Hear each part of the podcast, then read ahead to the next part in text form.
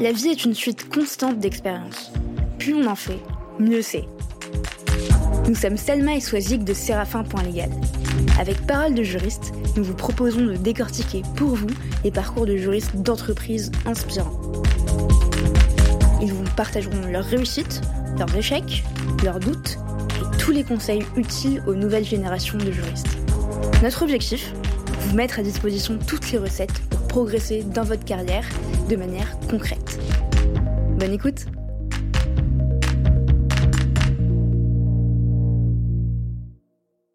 Avant de commencer cet épisode, avec Swazik et toute l'équipe de Séraphin.légal, on voulait vous remercier toutes et tous. Toutes celles et ceux qui nous écoutent, qui partagent les épisodes, qui nous envoient des messages, qui s'abonnent au podcast, ça nous fait toujours extrêmement plaisir de lire vos retours et de les partager avec nos invités. Parole de juriste aujourd'hui, après une saison, c'est 9 épisodes avec plus de 9 heures de podcast enregistrés et autant d'invités remarquables. Défi relevé pour cette première saison et on continue l'aventure. Qui de mieux pour nous accompagner et continuer à promouvoir la profession que la première organisation de juristes d'entreprise en France et en Europe?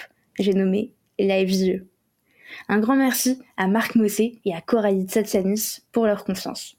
Enfin, vous êtes nombreux à avoir écouté le générique de fin d'épisode et à nous avoir demandé comment Séraphin.légal révolutionne le contract management grâce aux nouvelles technologies. Chez Séraphin, nous développons des solutions logicielles pensées et conçues pour simplifier le processus contractuel pour vous, direction juridique, et vos interlocuteurs, clients internes, prestataires, partenaires ou encore clients. L'objectif Simplifier, fluidifier et sécuriser la gestion de contrat en entreprise, de la rédaction jusqu'à la négociation, l'approbation interne, la signature et enfin le suivi des échéances. Pour en savoir plus, n'hésitez pas à nous contacter. Nous vous avons laissé toutes les infos en description d'épisode. Bonne écoute et à très vite. Bonjour Audrey. Bonjour Audrey. Bonjour à toutes les deux. Comment ça va? Mais très bien. Nous ici, ça va très bien avec, euh, avec Swazig. On est hyper contente de te recevoir. Premier enregistrement en studio. Donc tu, tu, inaugures ça avec nous. Tout on progresse. On progresse, c'est ça, tout en respectant les gestes barrières, évidemment. évidemment. Super. Et, et j'allais t'en parler à la, à la fin de l'épisode, mais, mais je pense que le début de l'épisode reste le bon moment. Euh, ma copine m'a confié une mission de la plus haute importance aujourd'hui, et je pense que si jamais je ne réussis pas cette mission, je ne dormirai pas à la maison ce soir, si, si, jamais j'échoue. Euh, elle veut que je lui apporte un code promo pour passer son permis de conduire l'année prochaine. et, je veux que tu saches, mais vraiment, mais très sincèrement, c'est ma crédibilité qui va se jouer sur cet épisode. Audrey, si jamais je ne ramène pas ce code promo ornicaire à la maison. Est-ce que tu penses pouvoir m'aider? Qu'est-ce qu'on peut faire? Alors, pour te challenger, j'ai envie de te dire non. Comme okay. ça, on voit où tu dors ce soir. bah, chez toi. Mais euh, je pense que euh, je pense que ça pourrait se faire, ouais. Ouais. ouais alors, je, je connais plus mon, mon code parce qu'on a tous un code euh, chez Ornicar. On peut faire bénéficier notre entourage justement. Euh, et donc, ce serait avec un grand plaisir que je le communiquerai pour que tu lui tu lui donnes. Est-ce que tu penses qu'on peut aller même plus loin et avoir un code promo? Selma dort à la maison ce soir Alors ça, je vais voir ce que je peux faire. je vais essayer de le mettre dans mes priorités. Je suis pas sûre que ça passe, mais euh... pourtant c'en est une. Mais ok. non, mais euh, effectivement avec euh, avec plaisir. Ouais.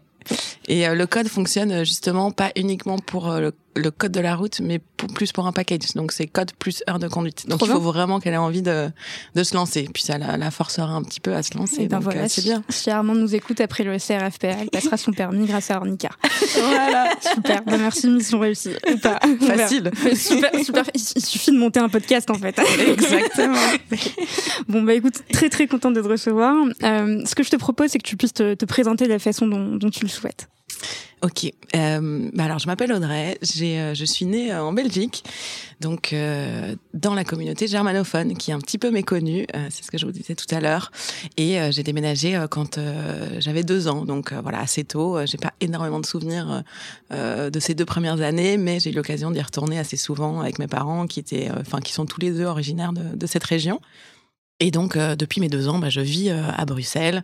Euh, j'ai une sœur, euh, une grande sœur qui vit à Marseille. et j'ai une adorable petite filleule. Et euh, donc voilà, je les salue, comme à la télé. Elle a quel âge ta fille euh, Elle est née en 2018, donc, euh, donc voilà, septembre 2018. Donc elle est encore toute petite, mais, euh, mais elle est vraiment trop chou. Euh, donc j'essaye d'y aller le plus possible. Hein. C'est pas toujours facile par les temps qui courent, mais donc voilà. Qu'est-ce que je peux dire d'autre? Ben voilà, j'ai vécu à Bruxelles jusqu'à ce que je déménage à Paris, et ça c'était en 2016. Et est-ce que tu te souviens de ce que tu voulais faire quand tu étais enfant? Est-ce que tu voulais faire de la BD Dessiner J'aimais bien dessiner. Je me mettais à ma fenêtre et euh, je dessinais euh, le paysage, à savoir les maisons d'en face. Euh, j'aimais beaucoup dessiner. Euh, après euh, voilà c'est pas devenu euh, c'est pas devenu une, une une ambition professionnelle. Pour la petite histoire j'ai demandé à mes parents s'ils avaient un souvenir de ce que je voulais faire quand j'étais petite. Mais non pas de souvenir très concret. Je pense que je pense que j'étais voilà je me suis un petit peu laissée porter par le par le temps.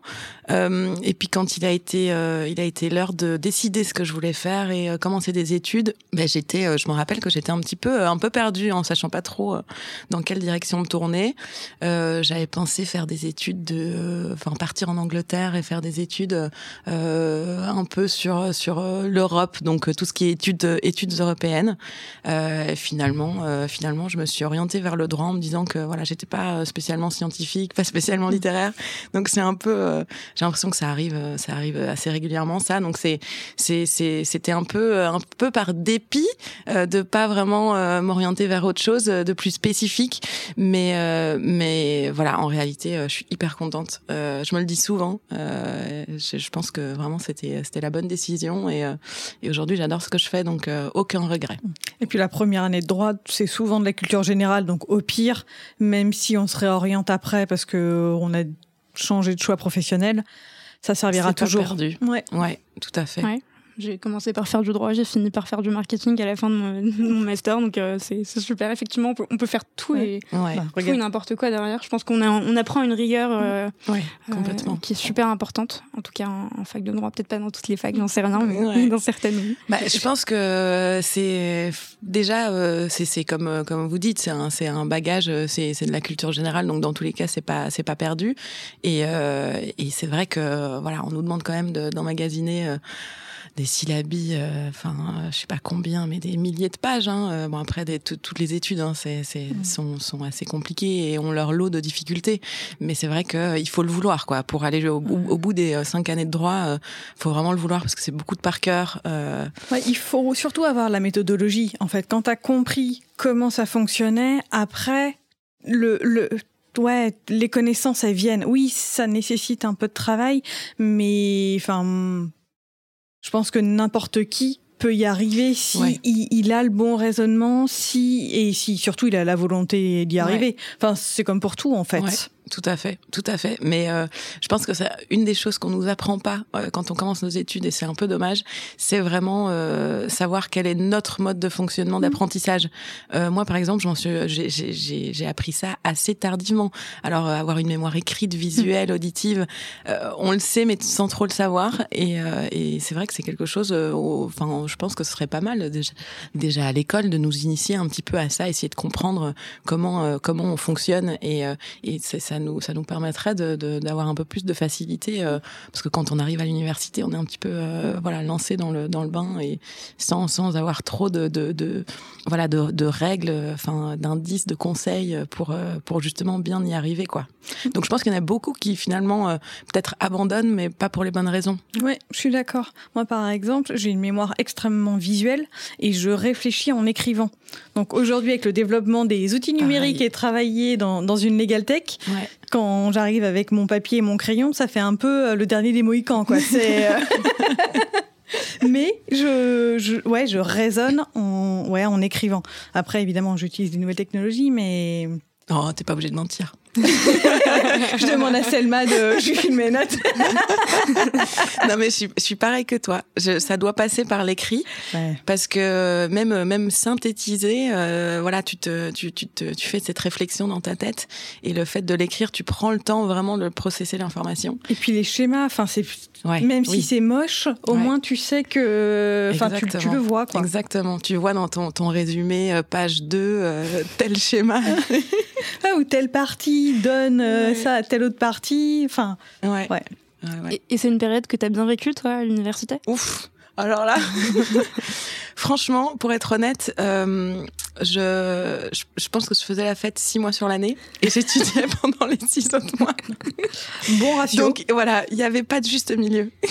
Donc euh, honnêtement, les six mois où je devais euh, étudier, euh, c'était c'était pas c'était pas Jojo, mais c'était intense. J'ai vu que tu avais fait un, stage au Conseil d'État. Je sais pas si tu avais fait la fête aussi avec les membres du Conseil d'État en Belgique ou pas.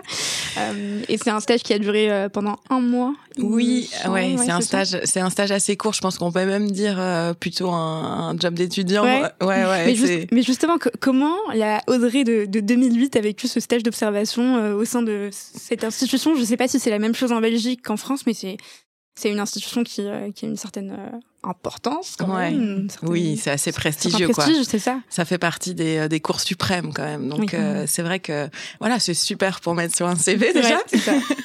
et euh, et euh, vraiment, enfin ça, ça commence à remonter, mais j'ai de mémoire donc j'ai fait de la traduction, donc allemand-français.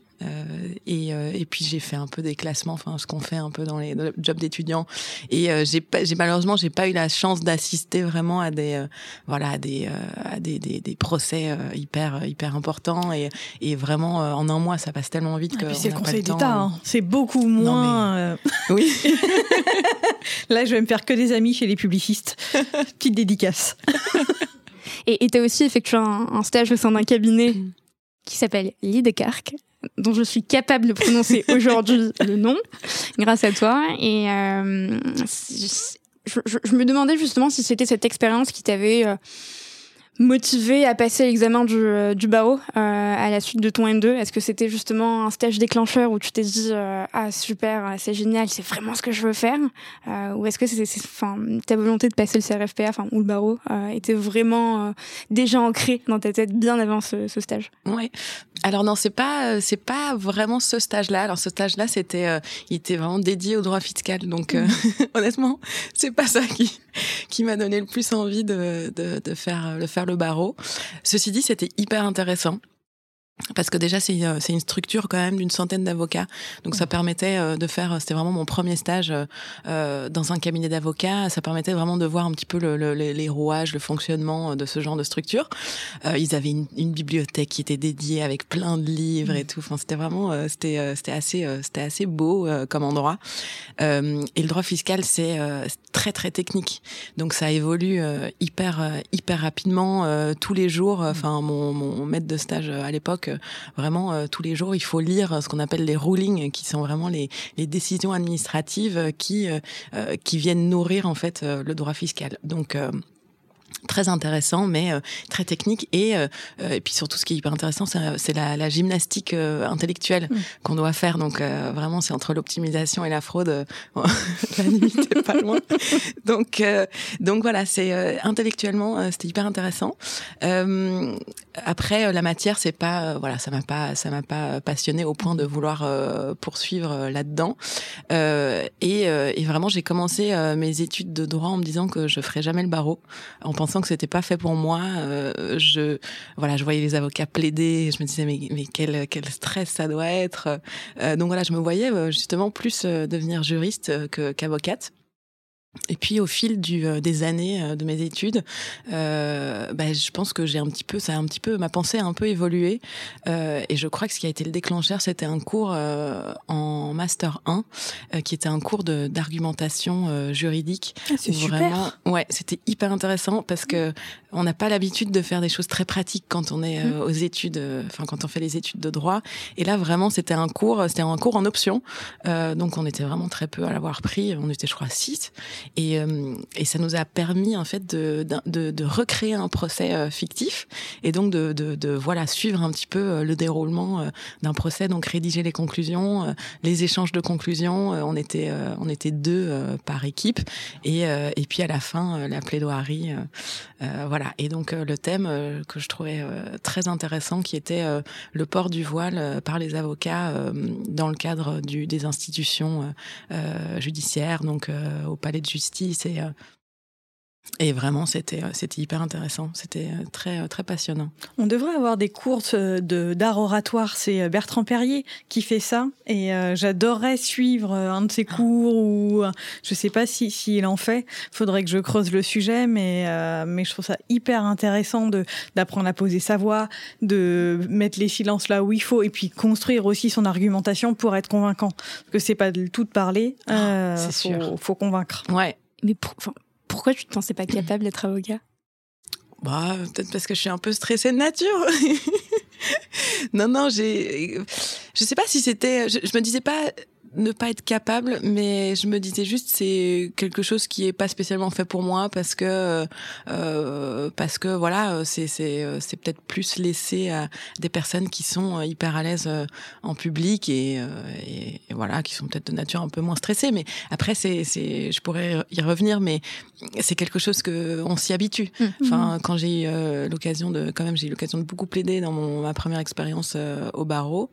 Enfin ma, ma première et seule d'ailleurs parce que je suis restée dans le même cabinet et euh, j'ai vraiment fait beaucoup de beaucoup de plaidoiries et au mm. début évidemment que c'est stressant parce que c'est un peu l'inconnu et puis euh, plus on en fait et plus euh, plus on s'habitue et, mm. et, en fait ça devient enfin juste hyper excitant de d'aller et de savoir on sait de quoi on est capable à ce moment-là. Mm. C'était un peu l'inconnu voilà qui, qui me faisait dire que peut-être c'était pas fait pour moi. Après c'est une question de rythme de vie aussi. C'est aussi un choix de, en étant avocat ou en étant juriste d'entreprise, c'est oui, c'est pas la même chose. Mm. Je pense que, enfin, même si mes horaires aujourd'hui sont un peu les mêmes que ceux que j'avais quand j'étais avocate, mais euh, mais euh, c'est vrai que c'est un c'est euh, c'est un fonctionnement différent.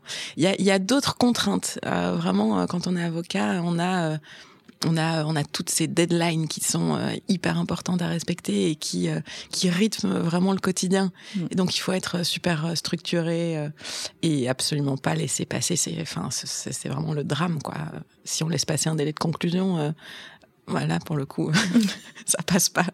Et il y a une différence entre le l'examen du barreau belge et l'examen du barreau français en termes de structure? Alors c'est un peu différent. Euh, ici, je pense qu'il y a un concours d'entrée, euh, un, examen. un examen d'entrée pour passer le, le, barreau. Chez nous, donc on finit les études de, de droit, euh, on entame son sa première, euh, enfin son, son stage, euh, donc on devient avocat stagiaire. On est inscrit, on est inscrit sur la liste euh, en tant qu'avocat stagiaire et c'est un c'est un premier boulot. Donc voilà, on commence dans un cabinet d'avocats et on a trois années de stage. Et pendant ces trois années, on a les euh, donc les examens du CAPA à passer. Donc ça, c'est la même chose qu'en France. Euh, et à la fin, on a un, ben, un test final euh, qui est une plaidoirie en réalité qui vient un petit peu clôturer euh, ce, c'est enfin ce, ce, ce, ce CAPA euh, qu'on doit passer.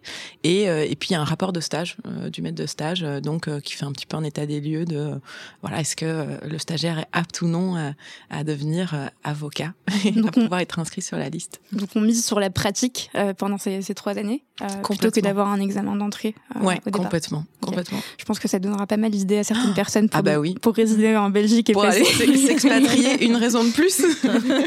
en plus de la bière, de, des cramis. des frites. C'est belge, les cramiques euh, Je suis pas sûre. Non. Je pense que tu joues ta nationalité là. Franchement, on me l'a jamais posé celle-là. On m'a toujours dit les moules, les frites, le chocolat, la bière, mais. Euh... je dis ça parce qu'on a on a apporté des cramiques de, de chez euh, merveilleux de, de, Fred et, et Audrey a refusé d'en prendre. Voilà, j'ai posé. Voilà. et tu as travaillé aussi chez Darts IP en même temps que tes études, si je me trompe pas. Est-ce ouais. que c'était pour les pour les financer ou est-ce que c'était une opportunité euh, qui s'est présentée? non, alors j'ai de la chance, euh, c'était pas pour les financer, euh, j'ai de la chance que mes parents euh, m'ont soutenu là-dedans. Mais par contre, c'était une super opportunité parce que c'était le meilleur travail, job d'étudiant mmh. en parallèle d'études de droit que je pouvais trouver. c'était complètement lié à mes études, c'était hyper flexible, donc je pouvais travailler de chez moi quand je le voulais. J'avais une heure par-ci par-là, je pouvais, je pouvais, je pouvais le, enfin la consacrer à ça. Et, et puis en plus, c'était super bien payé enfin, que demander de plus? Et, euh, et, en fait, ça consiste. Enfin, euh, on, on, devait lire donc des, décisions de la, la, la cour WIPO, WINPI et en fait DARTS IP, c'est une base de données jurisprudentielle. Mm.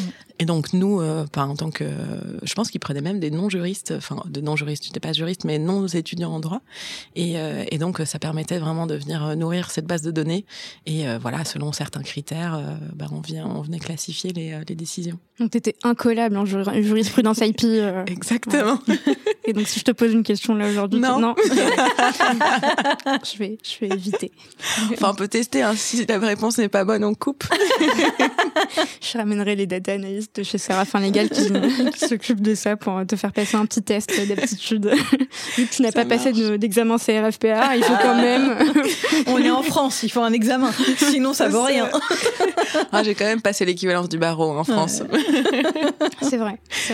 Eh, justement, c'était ma, prochaine question. Tu as, passé l'équivalent finalement du CRFPA en Belgique. Donc, c'est trois années euh, de pratique en cabinet d'avocat. et les quatre années suivantes, tu as exercé en cabinet. Donc, euh, c'est ça? Alors, c'était, c'est, c'est vraiment dans la continuité du stage. C'est dans la continuité du stage, ok. Euh, et donc, tu as, pleinement exercé pendant tout ce temps-là le métier d'avocat.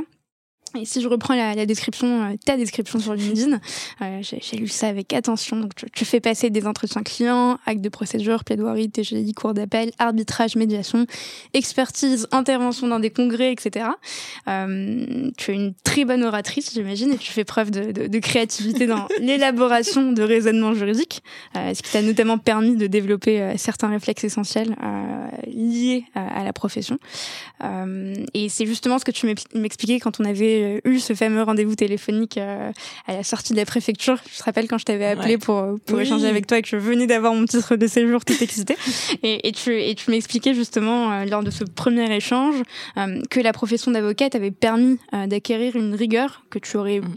pris peut-être un peu mm. plus de temps à acquérir sans, sans, sans avoir exercé cette profession. Est-ce que tu peux nous en parler? Oui. Alors, euh, c'est vrai que quand on arrive euh, en cabinet, franchement, en cabinet d'avocat, on honnêtement, on sait pas faire grand chose. Et c'est ça qui est un peu triste aussi, euh, mmh. qu'on nous apprenne pas à faire ça pendant les études. Euh, donc, typiquement, je me rappelle, je suis arrivée, je savais pas rédiger une mise en demeure. Mmh. Donc, tout ça, il faut l'apprendre sur sur le tas. Et, et vraiment, j'ai eu beaucoup de chance de, de tomber dans ce cabinet qui était une structure un peu, euh, enfin moyenne, donc on était une quinzaine d'avocats. Et euh, donc voilà, il s'appelle Dugardin Partners. Je fais un petit peu de pub parce que j'ai vraiment, euh, j'ai tellement, tellement un bon souvenir de cette expérience-là que voilà. Et puis surtout, j'étais en direct avec avec Maître Dugardin, donc qui a été mon, mon maître de stage pendant ces quatre ans et euh, qui m'a qui m'a vraiment appris beaucoup de choses et euh, notamment euh, notamment le fait que voilà il fallait pas avoir peur quand on traitait un nouveau dossier dans une matière qu'on connaissait pas que en réalité le droit c'était avant tout du bon sens et ça, aujourd'hui, euh, je me, je pense que c'est vraiment quelque chose qui, euh, euh, voilà, qui est un peu ancré en moi et, et, et, qui me, qui me donne un certain confort dans mon, dans mon quotidien, parce que c'est vrai que le droit est tellement vaste qu'on est confronté à des questions, à nouvelles questions et des matières nouvelles parfois assez, enfin vraiment très régulièrement. Donc, donc ça, vraiment merci à lui. Merci, maître Jugardon. Il va être super content. tu peux citer d'autres noms si tu as d'autres personnes moi j'adore, je trouve ça super. Ok. Moi, je le ferai. non, et alors pour ce que tu as, euh, ma description euh, sur LinkedIn, c'est un peu prétentieux là quand je lis comme ça. Mais euh, honnêtement, c'est c'est lui aussi qui m'a qui m'a toujours dit que j'étais que, j'étais faite pour le métier d'avocat. Et honnêtement, je me, enfin, personnellement, je me le serais pas dit euh, de moi-même. Donc, euh, donc voilà, ça aussi, ça m'a donné euh, pas mal de confiance dans, dans justement l'exercice de ces, premières années, d'avoir de, vraiment son soutien et, et, et, voilà, que, qui me dit ça quand tu commences, tu as besoin d'être rassuré par des gens plus expérimentés, enfin par tout le monde, mais quand quelqu'un que t'admires ou en tout cas dont tu reconnais le travail, c'est agréable quand il te dit non, t'es fait pour ça ou non, ça t'as fait du bon boulot. Ouais, ça donne confiance. Je pense que c'est euh, indispensable. Mm. Je crois que ça dépend des, euh, des caractères. Mm. Certaines personnes n'ont pas besoin de ces retours-là, mais, euh, mais d'autres en ont besoin justement pour, pour, pour, enfin voilà, c'est un moteur pour, pour avancer, quoi. Ouais. Ouais, c'est important. Et t'as gardé contact avec Maître Gardin? Oui. Alors, il faudrait justement que je l'appelle la prochaine fois que je vais à Bruxelles. J'y vais demain d'ailleurs. Ah, voilà. Donc, mais non, non, on a gardé un peu contact, notamment sur sur LinkedIn et et, et vraiment, il m'a il m'a appris, ouais, il m'a appris pas mal de choses. Donc donc on est évidemment très suivi pendant pendant ces, ces années de, de stage. Donc on avait des points assez réguliers, hebdomadaires, mais en même temps, il m'a laissé beaucoup d'autonomie, d'autonomie sur les dossiers. Donc vraiment du début, enfin je pouvais gérer euh, mes dossiers de A à Z très rapidement. J'ai pu euh, euh, faire des, des entretiens avec les clients, même toute seule. Donc donc voilà, je, je, je voyais qu'il me donnait une certaine responsabilité, ce qui aussi m'a évidemment donné envie de, de voilà de, de, de lui rendre de lui rendre ça et et, et de lui prouver que tu étais capable. Oui voilà, mmh. exactement. Et puis après un mois, je pense que j'ai eu ma première audience. Alors c'était une audience d'introduction qu'on on, l'appelle chez nous. Donc vraiment la première audience où euh, on va établir un calendrier d'échange de, mmh. des conclusions et des choses comme ça. Donc c'était euh, c'était des c'était des petites choses, mais euh, quand même après un mois au barreau, quand on arrive dans une cour, un tribunal, c'est c'est assez impressionnant. Et t'as fêté ça du coup derrière, j'imagine première première audience. comment tu comment tu vis ça avant et comment tu fêtes ça après? c'est je pense que c'est vraiment par petites étapes au début. Euh, c'est vraiment des petites choses qu'on fait, mais petit à petit, euh, j'ai pu euh, bah, aller avoir des audiences justement, notamment des audiences de, de plaidoirie, et ça c'était c'était hyper gratifiant de pouvoir bah, traiter un dossier vraiment du début jusqu'à la fin. Et alors quand on, le gagne, enfin que ce soit en première instance ou en, en appel, vraiment c'est c'est tellement Ouais, c'est gratifiant. Ouais, c'est hyper gratifiant. Un pic de dopamine. Ouais, c'est vraiment ça. Et ça après euh, après les plaidoiries parce que c'est je pense que c'est normal d'avoir euh, bah voilà d'être un petit peu stressé avant, je pense que c'est un stress qui est qui est très positif aussi hein.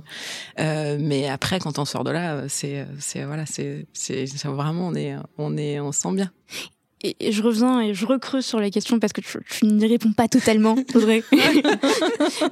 Pourquoi tu, enfin, tu, tu me disais que tu as acquis une rigueur que tu n'aurais pas nécessairement eu euh, si tu avais commencé en tant que juriste?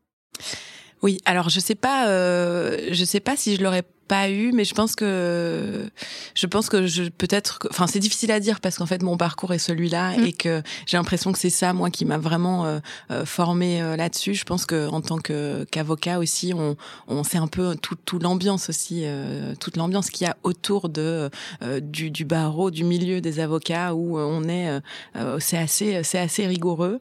Après tout dépend où on commence en tant que en tant que juriste, mais j'ai j'ai effectivement j'ai l'impression euh, de, de, de souvent quand peut-être quand j'échange avec euh, avec d'autres juristes ou euh, là en l'occurrence j'ai un j'ai un collaborateur qui est arrivé il y a il y a peu de temps et j'ai vraiment l'impression que c'est des réflexes qui me restent de cette cette cette expérience là de structuration mmh. notamment dans les courriers de réponse des mises en demeure ou ou dans la façon de rédiger des conclusions c'est vraiment tout un enfin c'est des syllogismes juridiques à respecter c'est une façon de, répondre euh, qui est euh, qui est assez euh, assez précise. Et et voilà c'est un réflexe en fait que j'ai acquis en bah voilà en cabinet d'avocat et qu'aujourd'hui je peux appliquer assez régulièrement. Alors notamment on a des parfois des réclamations de candidats et donc c'est ce qui se rapproche le plus en fait en fait de de, contentieux que j'avais à l'époque en cabinet. Donc c'est vrai que c'est ça ça revient. Après je dis pas du tout que c'est quelque chose qu'on n'a pas qu'on peut pas acquérir en étant juriste et en n'ayant jamais eu d'expérience euh, en tant qu'avocat. Je le vois plus, moi, sur le, respect des délais. Alors évidemment, quand on est en entreprise, on a des délais à respecter, mais... Euh, rédiger une consultation, ça peut attendre 24 heures. Alors que, comme tu le disais tout à l'heure, tu loupes un délai dans une procédure, bah tant pis pour toi, et après t'as plus qu'à aller t'excuser auprès de ton client. Et, les conséquences peuvent être désastreuses. Alors que bon, une consultation sur un sujet en propriété intellectuelle, par exemple, hors délai d'opposition pour des marques ou voilà, bon, t'es pas à 24 heures près. Non, non, non, c'est sûr. Et ça, c'est euh, c'est vrai que c'est lié à à l'organisation et euh, il faut être hyper organisé. Moi, je pense euh, qu'on soit avocat ou qu'on soit juriste. Ouais, ce que j'allais dire. Parce que même aujourd'hui, hein, j'ai quand même pas mal de délais dans mon agenda mm. que je peux pas. Enfin, typiquement, ne fût-ce que, enfin, faire le faire le, le lien avec nos avocats qui eux doivent mm. déposer leurs conclusions. bah voilà, il faut il faut s'assurer d'être bien organisé pour savoir que bah, tel jour les, les conclusions doivent être déposées et qu'il faut vraiment anticiper pour pouvoir récupérer les les informations en interne et, euh, et nourrir le dossier euh, parce que les avocats tout seuls peuvent pas faire le, le boulot. Alors évidemment, ils sont là pour nous nous faire des rappels. C'est vrai que c'est ah, eux qui ont le vraiment le, la responsabilité euh, finale en quelque mm. sorte de bien voilà. Si si on s'ils n'ont pas de nouvelles de nous pendant un certain temps, évidemment ils vont nous relancer. Mm. Mais mais c'est bien voilà ne fût-ce que pour une question d'organisation de son travail au quotidien, de savoir de, de pas faire les choses en dernière minute quoi parce que ça c'est compliqué et puis euh, puis c'est c'est bien c'est bon pour personne. Euh, nous quand euh, enfin Typiquement, moi, quand j'ai besoin d'informations que j'ai, je, je, je, dois, je dois solliciter le business sur des dossiers de contentieux qu'on a. bah, je, je c'est mieux de leur dire, enfin, de faire ça deux semaines à l'avance et pas de leur dire, ah, salut. pour le coup, enfin, d'ailleurs, j'ai besoin de ça pour aujourd'hui. ouais, ouais, c'est pas leur priorité. Donc, donc voilà. Mais j'allais dire quelque chose, mais j'ai oublié ce que je voulais dire. Si, non, quand on respecte pas euh, les délais, après le, la charge de travail s'accumule, donc même en entreprise aussi, euh, il faut quand même être ultra organisé. C'est. Oui, c'est évident. Parce que tout le monde, je pense, euh, est sous l'eau et, et, quand tu respectes pas, et eh ben. Ouais.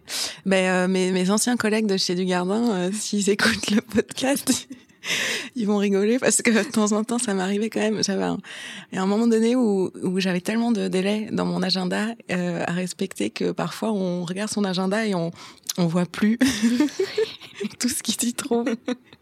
Et donc ça m'est arrivé une fois. Et honnêtement, ça, je, je, je ferai plus jamais l'erreur. Ça m'arrivera, ça m'arrivera plus euh, de, de laisser passer un délai de conclusion. Et, du coup, ça arrive. Tu, l'as vécu comment ça fin Est-ce que, est-ce que Oh là là, j'étais pas bien. T'as culpabilisé Ah oui, j'ai culpabilisé. J'ai et en plus j'ai contacté euh, l'avocat pour essayer de négocier avec lui, enfin l'adversaire, euh, pour pour voilà qui nous qui nous donne un délai supplémentaire et et il a refusé en me disant en étant très confraternel et en me disant euh, euh, voilà, c'est rien contre vous, maître, hein, mais euh, vous comprendrez bien que c'est dans l'intérêt du, du, dossier pour mon client, donc il faut que je prenne avantage de la situation et, et voilà.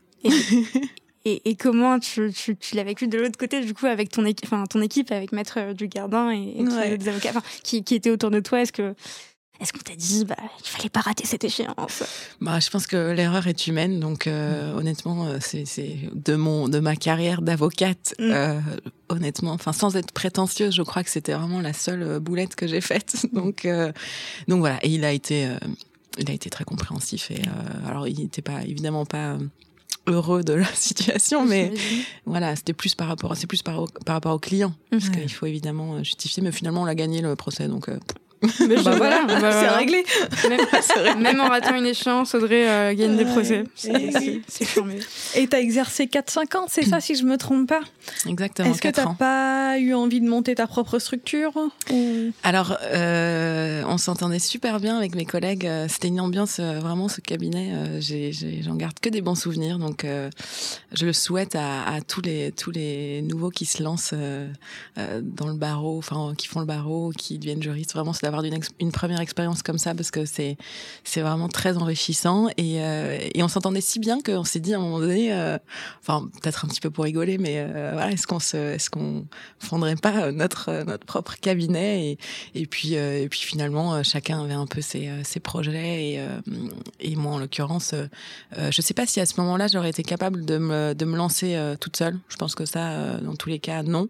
Après, si j'avais eu des, des, justement des collègues ou des ou des euh, des enfin d'autres des, des, avocats euh, des confrères avec qui euh, voilà ça s'était fait pourquoi pas euh, et je pense que enfin à, cette époque-là j'avais un projet personnel donc vraiment j'ai été inscrite au barreau officiellement en décembre 2014 mmh. et je, janvier 2015 je j'ai demandé mon omission mmh. pour pouvoir faire un, un, tour du monde donc voilà c'était quelque chose que je m'étais fixé et vraiment ce, ce, depuis depuis un an parce que ça se prépare un petit peu Donc, donc c'est la raison pour laquelle j'ai arrêté.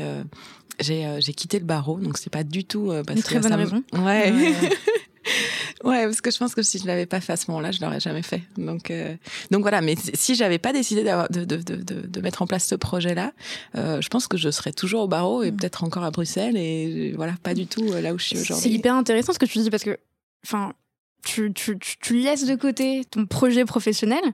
Euh, Enfin, t'as passé le CRFPA, t'as exercé pendant, pendant, pendant trois ans, donc les trois ans de stage. Enfin, et, et en fait, tu te dis à un moment, ben non, j'ai quand même envie de faire mon tour du monde, donc, donc je vais aller vadrouiller avec mon sac à dos. Euh, alors que, euh, en fait, euh, tu avais une sorte de, de ligne toute tracée sur, euh, sur l'avocature.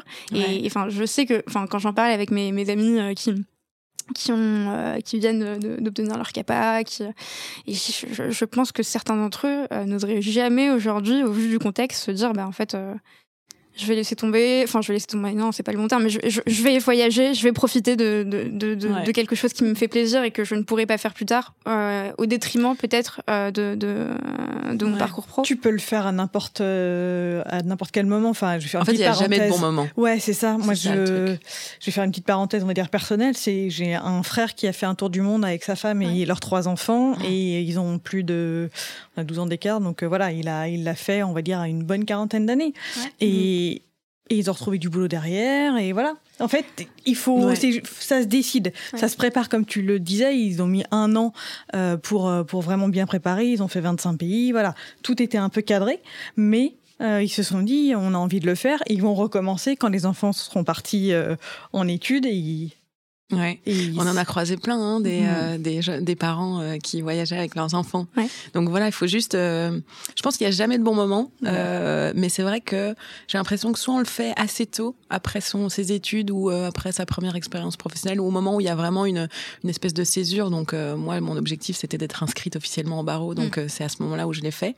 Euh, ou alors on le fait justement un peu plus tard, euh, parce qu'entre les deux, c'est le moment où on construit sa, sa carrière, et c'est vrai que c'est le moment où on prend un peu des, des décisions euh, stratégiques euh, par rapport à ce que ce qu'on veut faire. Euh, mais moi, je- j'encourage tout le monde à le faire et à se lancer parce que en fait, c'est c'est c'est pas c'est pas quitter, euh, mettre un terme à son évolution professionnelle. C'est vraiment faire une pause euh, qui, en plus, sera hyper enrichissante.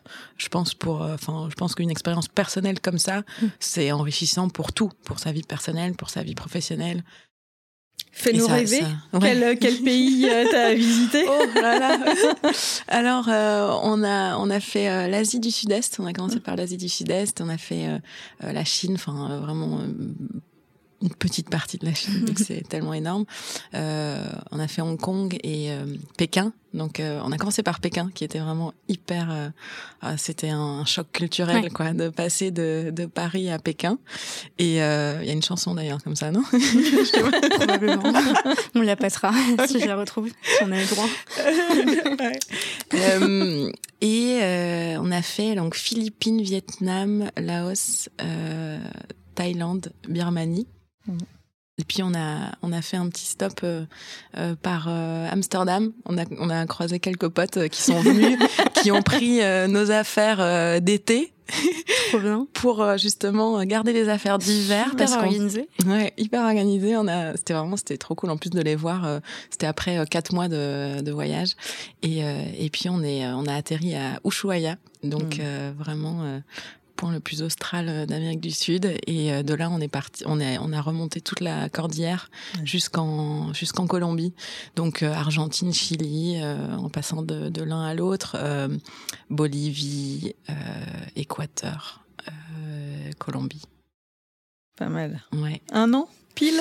Euh, un peu moins d'un an. Ouais. Ouais. Neuf mois. Et, euh, et non, non, c'était euh, c'était incroyable. Ouais. Et vous étiez en sac à dos, euh, enfin d'un- d'un point à l'autre, c'était tout organisé en, Non, en alors- amont ou pas? Non, justement, euh, oui, sac à dos. Euh, alors le, les, le seul, euh, les seuls billets euh, qui étaient qu'on avait pris en amont, c'était les, les billets de Paris à- en Asie, euh, Vietnam aux Philippines, parce que vraiment ça c'était, euh, enfin impossible de le faire autrement. Et euh, et puis euh, le, le billet euh, donc Asie du, enfin Asie, Amérique du Sud.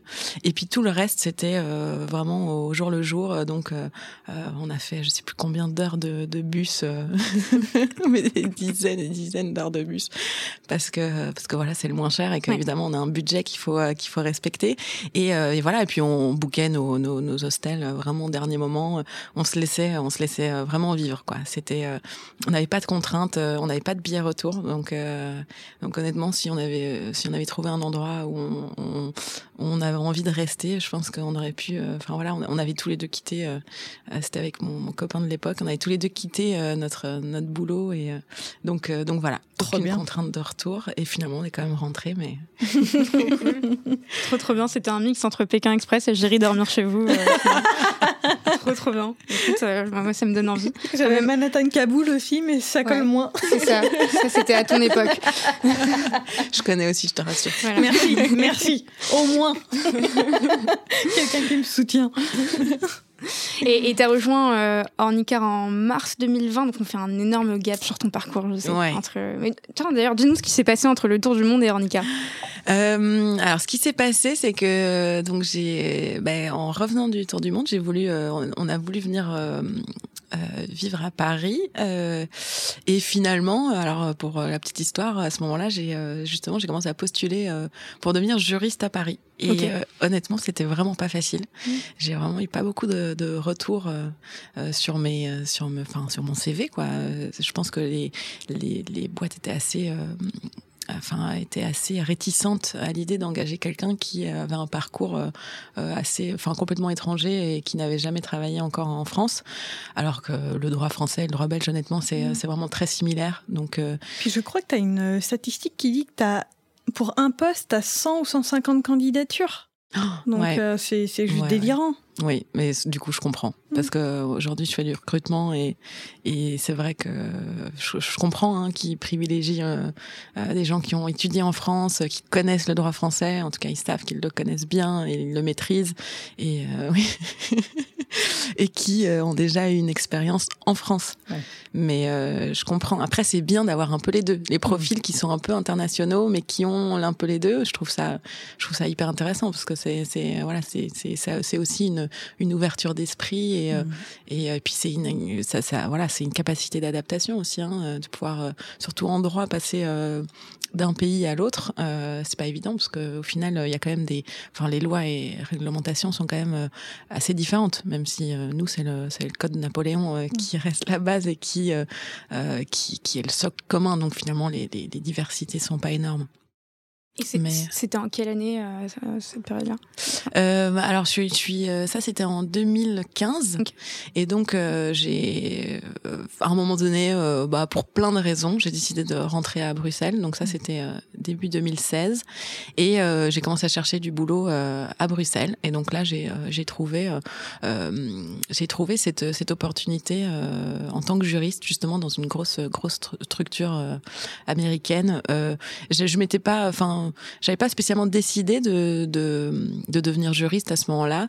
C'était euh, plus facile pour. euh, C'était un peu un concours de circonstances, euh, pour être honnête, parce que si je devais re- repasser au barreau, enfin recommencer le bureau, fallait, barreau, il fallait que je me réinscrive, et donc ça c'est des frais en amont. Et à ce moment-là, j'avais pas spécialement, euh, voilà, les fonds après un tour du monde pour euh, avancer ça. Et, et du coup, je me dis, je me suis dit, bah, pourquoi pas euh, tester le, le voilà l'expérience euh, en tant que juriste, T'avais voir un peu plus comment ça envie se passe. non plus. Enfin, t'aurais eu les fonds. Est-ce que Ouais. tu serais redevenu Si, je pense. Ah, ok. Ouais, ouais, parce que j'en gardais tellement un bon souvenir euh, du barreau que euh, honnêtement, je pense que je pense que j'aurais pu j'aurais pu recommencer Mm. ouais en tant qu'avocate. Et, et, et en fait, je suis tellement contente de que ça se soit mis comme ça. Hein. Bah, tout tout arrive pour une raison. Hein. Donc Mm. donc donc voilà. Et c'était hyper intéressant en fait d'avoir ce justement de vivre un peu cette expérience de l'intérieur euh, et de d'être beaucoup plus proche du business. Euh, C'est vraiment deux, deux façons de travailler qui sont euh, qui sont assez différentes et puis qui sont hyper complémentaires. Donc euh, aujourd'hui, euh, c'est ce que c'est ce qui m'aide euh, aujourd'hui dans mon quot- quotidien. euh, je trouve c'est d'avoir vraiment ces deux expériences et d'avoir et cette vision business qui est hyper importante quand on est juriste et et un peu cette rigueur dont on parlait tout à l'heure d'avocat. Donc une boîte américaine qui était située, donc, il me semble, j'ai vu à Phoenix, c'est ça? Euh, Non, non, ils étaient à. Ah oui, non, t'as raison. Oui, oui, aux, US, en Arizona. Ouais. Ok, super. Ça. Ravi de te donner des infos.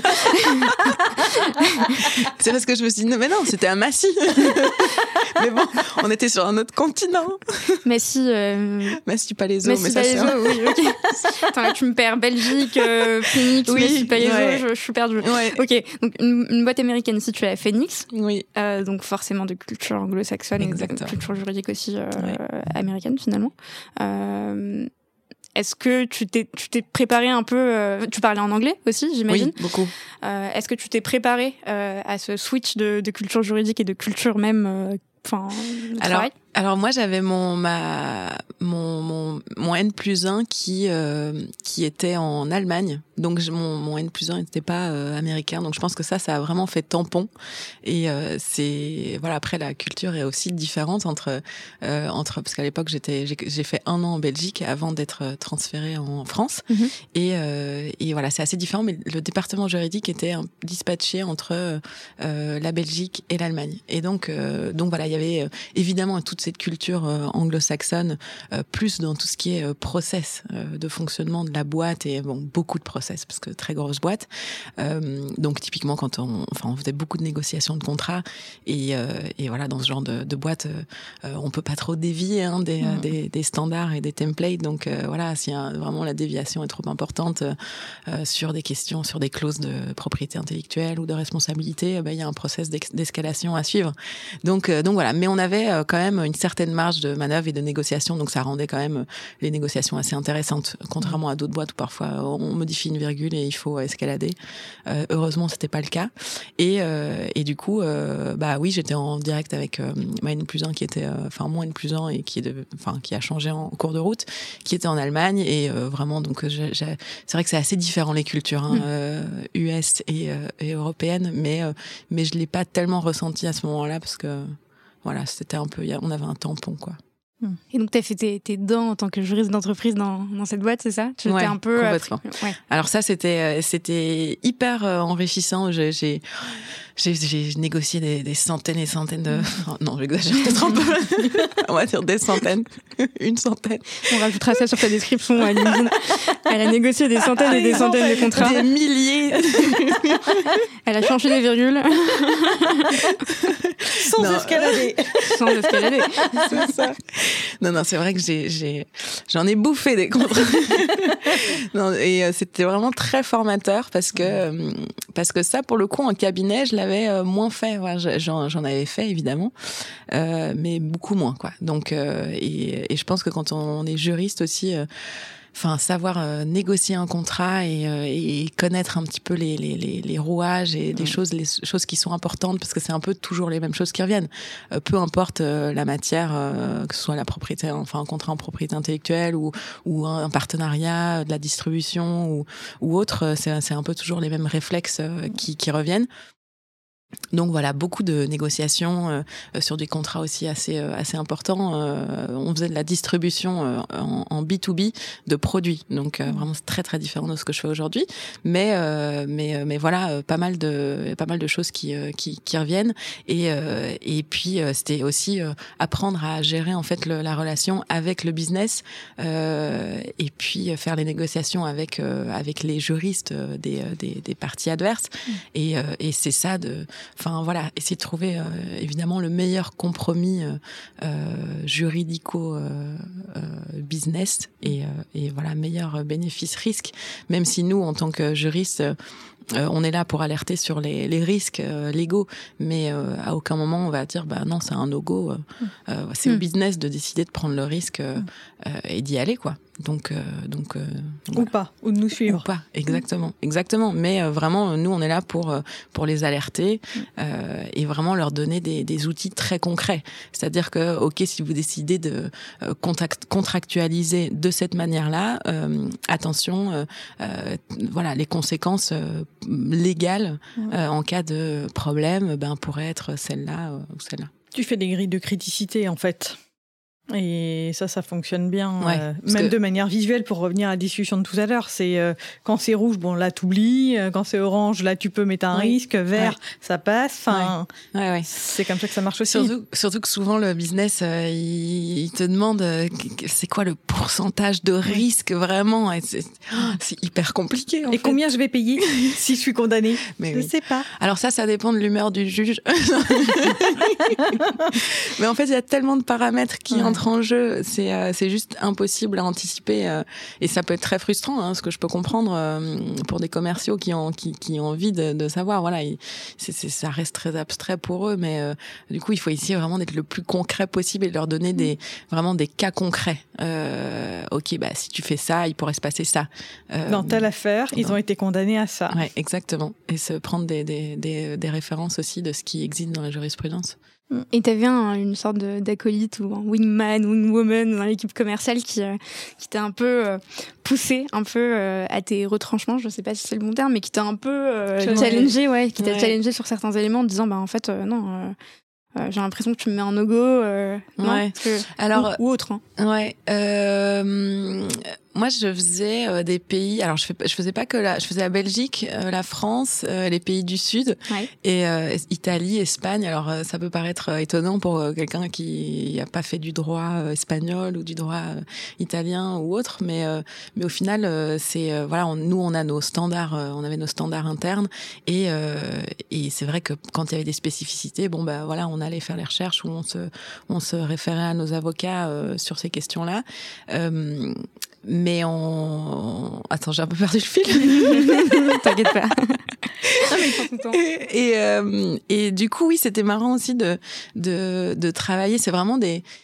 C'est vraiment des, des mentalités aussi différentes et des façons de négocier qui sont euh, qui sont assez différentes. Avec les Français, on va pas négocier de la même façon qu'avec les Espagnols, les Italiens. Et euh, à un moment donné, je me suis occupée aussi des euh, un peu des pays de l'Est. Mm. Et les négociations sont vraiment euh, complètement différentes. C'est-à-dire? Ben, euh, f- c'est- ça va paraître cliché, mais euh, mais euh, par exemple euh, avec les Allemands, c'est vraiment euh, très très rigoureux. Euh, les Français, ils vont justement euh, plus te pousser un peu dans tes dans tes retranchements. Euh, euh, là, je parle plus de la partie adverse que vraiment nos euh, nos commerciaux en interne. Mais même ça se ressent un petit peu avec euh, les commerciaux en interne. C'est, enfin voilà, quand on échange avec un, un, un commercial qui est en Espagne, euh, bah ça va être différent qu'avec euh, un commercial qui est en France ou en Belgique. Donc vraiment, c'est, il faut aussi un petit peu s'adapter aux, aux, aux cultures. Ça aussi, on devrait l'apprendre. Enfin, ça pourrait être intéressant Ouais. de. Et ben ça, c'est on l'apprend dans le tour du monde. Ouais. Venez faire un tour du monde avec Audrey. Non, et j'ai eu la chance d'aller à l'école euh, européenne. euh, en Belgique.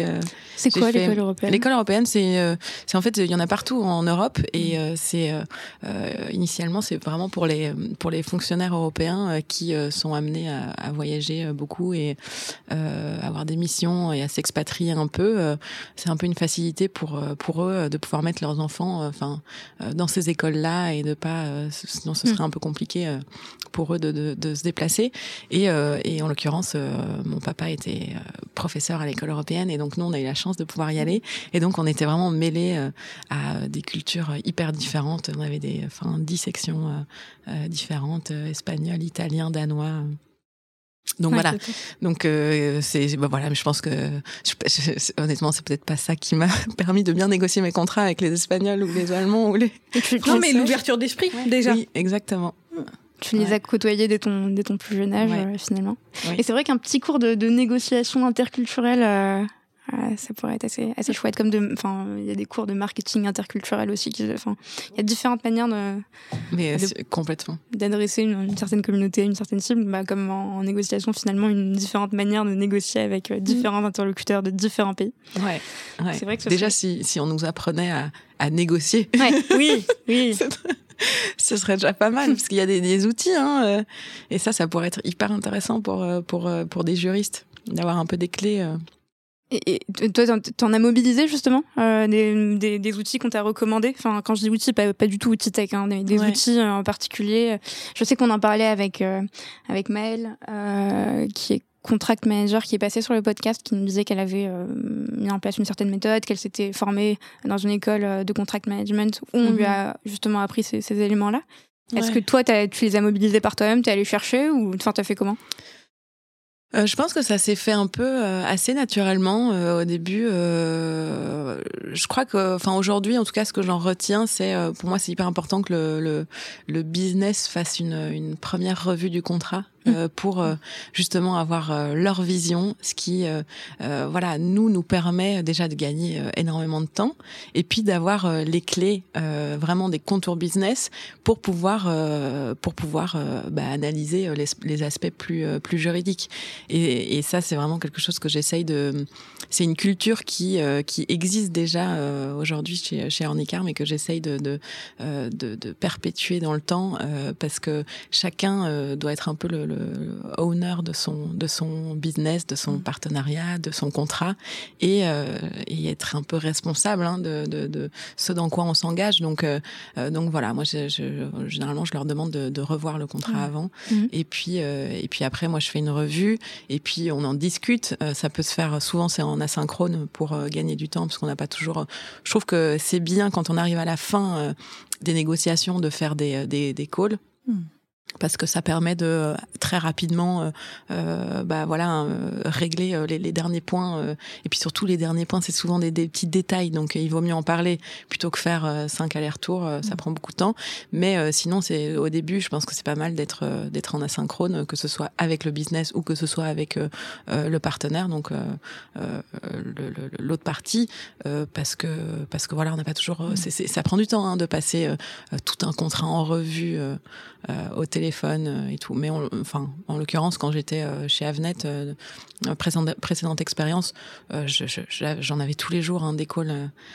Mm. C'est vrai que c'est c'est ouais c'est c'est fatigant, hein, mais mais mais voilà, j'ai fait vraiment, je disais, je dirais que c'est 80% de mon boulot, c'était des, des, des, des, revues contractuelles. Mm. Donc c'est pour ça aussi à un moment donné, j'ai j'ai eu envie de changer un peu, de voir de voir un petit peu autre chose. Mais ça a été hyper formateur sur tout ce qui est négociation de contrat. Tu, me fais une super transition parce que j'allais justement parler d'Ornicar. Ornicar que tu as rejoint en mars 2020, donc super période, euh, une super période qu'on a tous appréciée en plein confinement. Euh, c'était plutôt chouette. Et, pour ceux qui ne connaissent pas Ornicar, euh, bah c'est probablement parce que vous n'avez pas dû passer le permis euh, ces, ces, dernières années, ces trois, quatre dernières années. Euh, et Ornicar, donc c'est l'auto-école en ligne qui révolutionne le permis pour le passer rapidement, simplement, tranquillement, sans se ruiner. J'espère que tes commerciaux apprécieront quand même que je reprenne les wordings qui pour le code promo. c'est exactement pour le code promo, c'est pour toi Armande. Euh, donc Ornicar en 2020, pour, pour citer quelques chiffres, c'est 410 000 élèves, 45 millions euh, de chiffres d'affaires, 45 millions d'euros, et 120 salariés. Euh, donc c'est ce qu'on appelle une scale-up. Alors Nicar n'est plus en stade de start-up, mais en, en stade de scale-up. Déjà, est-ce que tu peux nous, dire comment s'est passé ton, ton, ton onboarding? Parce que j'imagine que ça. Enfin, en tout cas, moi, je, de, mon côté, j'imagine que ça a dû être un peu particulier en période de, de plein confinement. Euh, comment tu l'as vécu? Qu'est-ce que qu'est-ce qui a été mis en place pour, pour t'accompagner? Alors aujourd'hui, on est plus 120, mais euh, on est 160, je crois. Ah oui, d'accord. on a embauché 40 euh, personnes en, pendant le premier quarter. Là. Donc, euh, et ça va continuer. Donc, ouais, hyper croissance. Au juridique aussi Eh ben justement, au juridique, on y reviendra parce que ça fait partie des challenges. Okay. Mais oui, oui, mais j'y reviendrai. Pour répondre à ta question, effectivement, j'ai commencé en, en vraiment tout au début du confinement. Donc euh, j'ai commencé le 23 mars euh, et honnêtement c'était ça a été euh, ça, c'est trop bien passé. Enfin, c'était hyper cool, justement pas pas trop stressant c'était assez euh, le processus de d'onboarding euh, était vraiment euh, bien structuré. Donc j'ai été j'ai été super bien accompagnée. On a des, des formations pour, toute pour toute nouvelle personne qui arrive qui justement pour pour leur permettre de comprendre comment fonctionne Ornicar. Donc on a des formations de par exemple We Are Ornicar qui est qui va nous expliquer un petit peu l'historique de, de la boîte comment elle s'est créée notamment les, les les, les procès qu'on a pu qu'ils ont pu avoir au début. Et puis généralement c'était bah, chaque chaque responsable de département qui explique un petit peu comment fonctionne son département. donc par exemple, on a j'ai une formation produit, une formation data, une formation par rapport à tout le côté partenariat avec nos enseignants indépendants, une partie côté candidat. Voilà, donc confiné, mais en même temps, j'ai très vite rencontré les gens en visio, enfin les collègues en visio. on a notre happiness manager. qui euh, organisait pas mal de, de défis. Euh, euh donc ça, c'était super. Moi, j'ai participé à tout. Il fallait se déguiser. J'adore ça. Donc les gens ont dû se dire, c'est qui cette folle Surtout en tant que juriste, c'est assez étonnant. Mais t'étais la première juriste ou, avait... j'étais la première juriste. Ah oui. Oui, et, euh, et donc euh, donc voilà, euh, mais mais non non hyper hyper structuré. Donc j'ai très vite pris contact avec les personnes. Enfin moi une plus un à l'époque m'avait dit bah contacte telle personne ou telle personne, mais il y avait déjà un, process bien établi pour comprendre comment comment fonctionnait Ornicar. Et tu te souviens de tes premiers jours, tes premiers chantiers? Alors premier jour, premier chantier, euh, oui, c'était euh, bah, des, des, sujets très, enfin, j'étais très vite mise dans le bain, hein, donc euh, des, des, revues de contrats, des choses comme ça, vraiment des, des, des, des questions assez, assez, assez, assez précises, enfin des partenariats à mettre en place, des aussi pas mal de, j'ai été pas mal sollicitée de manière spontanée par par par les, les, les collègues, donc donc ça c'était assez euh, assez agréable. Donc c'est les questions aussi venaient un peu à moi. Et puis évidemment moi de mon côté, euh, j'essayais de faire un petit peu un scan de euh, de la boîte, de ce qui existait déjà, ce que ce qu'il fallait mettre en place d'un point de vue juridique. Donc évidemment, bah voilà les questions qui se posent très vite, type RGPD. voilà, c'est c'est c'est un peu propre à, à, toutes les sociétés. Et et les gros chantiers que j'ai dû mettre en place assez rapidement, bah j'ai dû revoir un peu tous les documents légaux, donc mmh. CGU, CGU CGV, euh, mention légale, charte de confidentialité, euh, politique des cookies. Euh, assez rapidement, j'ai dû revoir aussi le contrat de formation qui est en fait notre contrat qu'on doit mettre en place avec nos candidats. Donc ça c'est hyper euh, réglementé. Euh, donc avec chaque candidat, on a ce contrat euh, qui doit être qui doit être signé. Et il y a eu un nouveau décret qui est entré en vigueur en, en juin 2020 et donc donc il fallait le revoir parce qu'il y avait des choses qui changeaient. L'idée c'était de rendre le, ce contrat plus transparent et de permettre justement aux candidats de pouvoir comparer un peu les offres des différentes auto-écoles. Donc et les gens t'ont bien accueilli si tu étais la première juriste? Ouais. Franchement super bien. Bon. Après je sais pas ce qu'ils disaient dans mon dos. Elle nous fait chier celle-là. Mais euh, non, non, ils étaient. Euh, franchement, c'était. Euh, enfin, j'ai j'ai rarement rencontré autant de personnes bienveillantes, sympathiques. voilà. Et puis, enfin dans une boîte de, de 120 salariés. Enfin, franchement, c'était, j'étais, j'étais vraiment agréablement surprise de voir que bah voilà, ça passait super bien avec euh, tout le monde et euh, les gens étaient super accueillants et, et, bienveillants. Et, euh, Encore faut-il avoir le réflexe, tu vois, de saisir un, d'avoir l'envie de saisir un juriste et deux, d'avoir le saisir réflexe. un juriste. Et eh ben oui, tu sais. saisir le tribunal. et eh oui, de faire appel, de contacter, d'envoyer un email. c'est tout de suite hyper formel. Saisir un juriste. ah, et ça, c'est un réflexe des formations. Pardon, je t'ai coupé, Cédric, je te laisse continuer ta question. Et ben voilà, j'ai oublié non, mais... non, mais il faut, faut instaurer une culture juridique s'il n'y en a pas nécessairement, ou en tout cas, voilà. Euh, donner quelques quelques grands principes. Et c'est c'est pas évident. Quand tu arrives dans une boîte tu es seul. Euh, bon tant mieux si le process d'onboarding euh, a été bien fait parce que je pense que c'est ultra important. Mais ensuite faut se faire accepter faut ouais. Comment t'as as fait? Alors, il y, a une, y a une culture du juridique chez Ornicar euh, qui euh, existe depuis le début parce que justement, ils ont été euh, confrontés à à, voilà certains certains litiges euh, dès le départ hein, euh, parce qu'ils sont euh, ils sont enfin ils sont venus un petit peu disrupter le marché. Donc donc évidemment il y a toujours des, des, des personnes mécontentes dans ces dans ces cas-là. Et puis surtout en fait il n'y avait pas de juriste pendant les quatre premières années. Donc en réalité ils ont quand même dû se débrouiller sans juriste même s'ils étaient évidemment assistés de d'avocats quand c'était nécessaire. Mais typiquement avec des des des, des, des partenariats à mettre en place bah, bah, justement, les commerciaux étaient, étaient un peu les honneurs de, de de, ces contrats. Et donc et donc il y a un peu vraiment j'étais étonnée de, de, du fait que ils étaient sensibilisés aux questions juridiques et que justement j'avais euh, beaucoup de, de, de, personnes qui venaient me voir spontanément en disant ah euh, je souhaiterais mettre ça en place euh, je me suis dit d'un point de vue juridique est-ce que ça peut être problématique ou autre? Donc et puis voilà. Donc au début c'est, ça se fait petit à petit. Ils, ils, me, ils me contactaient et puis moi évidemment j'essayais de mettre en place petit à petit aussi des, des, des, des process et voilà par exemple typiquement les cookies c'était c'était un des, des, des chantiers sur lesquels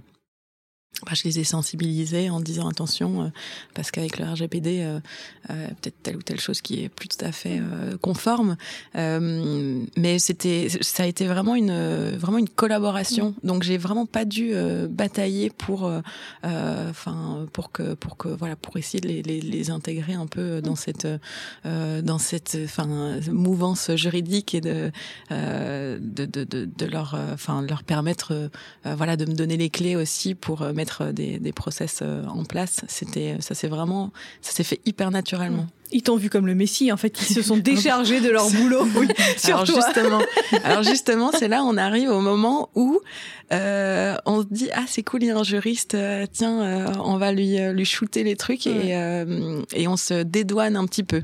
Et donc à un moment donné, effectivement, il faut faire attention de pas tomber dans le dans le, le, penchant inverse et justement, bah voilà, de de, de de se retrouver à être le juriste auquel on shoot le contrat et qui doit qui se démerde en fait pour le pour le pour le revoir parce que en fait il y a tellement de contrats qui sont signés dans un dans une dans une boîte que c'est impossible hein, en tant que juriste et puis surtout j'étais toute seule de, de tous les revoir. Donc euh, donc voilà il, il, fallait les sensibiliser aux choses auxquelles il fallait faire attention. Et puis mm. évidemment les partenariats hyper importants euh, bah, je les je les revoyais mais euh, mais euh, mais j'ai essayé de, de, vraiment euh, faire en sorte que ils continuent à être à être à avoir à avoir le, leur réflexe mmh. juridique et et à venir me voir évidemment quand c'était nécessaire mais mmh. mais mais, mais c'était vraiment une c'est vraiment une collaboration quoi. et en tant que juriste unique tu enfin justement tu, tu je pense que tu accumules pas mal de, de travail une juriste pour toute l'équipe et enfin, je sais que dans des entreprises, en tout cas comme Ornicar, comme chez Séraphin, il y a quand même une culture euh, qui consiste à automatiser euh, très rapidement certaines choses euh, lorsqu'elles, enfin pas très rapidement, mais lorsqu'elles constituent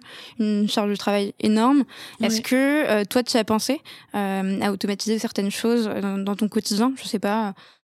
Des, des, questions récurrentes, des modèles, des modèles de documents. Est-ce que c'est des mmh. choses dont que, auxquelles tu as pensé? Oui. Alors évidemment, oui, ça c'est la mise en place des process, les fameux process, euh, parce que ça c'est, euh, je pense que, enfin, je pense que vu la la la la, la croissance, euh, c'est c'est hyper important et souvent, ben on court un petit peu après le temps et, et c'est c'est important de se dégager du temps aussi pour voilà prendre du recul et réussir à mettre en place des process qui justement permettent de faciliter un maximum les échanges entre le juriste et les commerciaux et faire en sorte de leur faciliter le travail, euh, que ce soit fluide, euh, que euh, par exemple les négociations de contrat avec ce, ce, mmh. se passent le plus le plus rapidement possible. Donc donc oui, une des premières choses que j'ai faites, c'est par exemple mettre en place un, template d'un de, contrat de partenariat. Donc mmh. voilà, ce, ce, on n'en avait pas, il y en avait pas à l'époque. et l'idée c'était vraiment de créer une espèce de, de, base de données de contrat type que je puisse transmettre aux, aux commerciaux et que voilà, ça, on, on, gagne énormément de temps à faire ça euh, si c'est notre document euh, personnel et pas le document de l'autre partie. Mais par contre, c'est compliqué parce que souvent on fait des partenariats avec euh, avec des boîtes qui euh, sont, enfin, ont leur spécificité et donc en réalité, euh, un template, il va, enfin, notre template va pas du tout être adéquat. Donc donc au final, euh, on, enfin ça prend presque moins de temps. On peut, on peut pas. Enfin j'ai vraiment. Il faut s'adapter. Ouais, il faut s'adapter. Et puis surtout, euh, et surtout j'ai fait un template, mais après euh, j'ai pas eu le temps de faire les autres parce qu'il y a eu tellement d'autres questions. Euh, C'est ce que j'allais dire. Beaucoup plus urgentes à traiter. Donc. T'as eu, as eu des moments de doute parce que prendre du recul déjà. Enfin, c'est, c'est, il faut avoir le réflexe de prendre du recul et ensuite il faut avoir le temps de prendre du recul.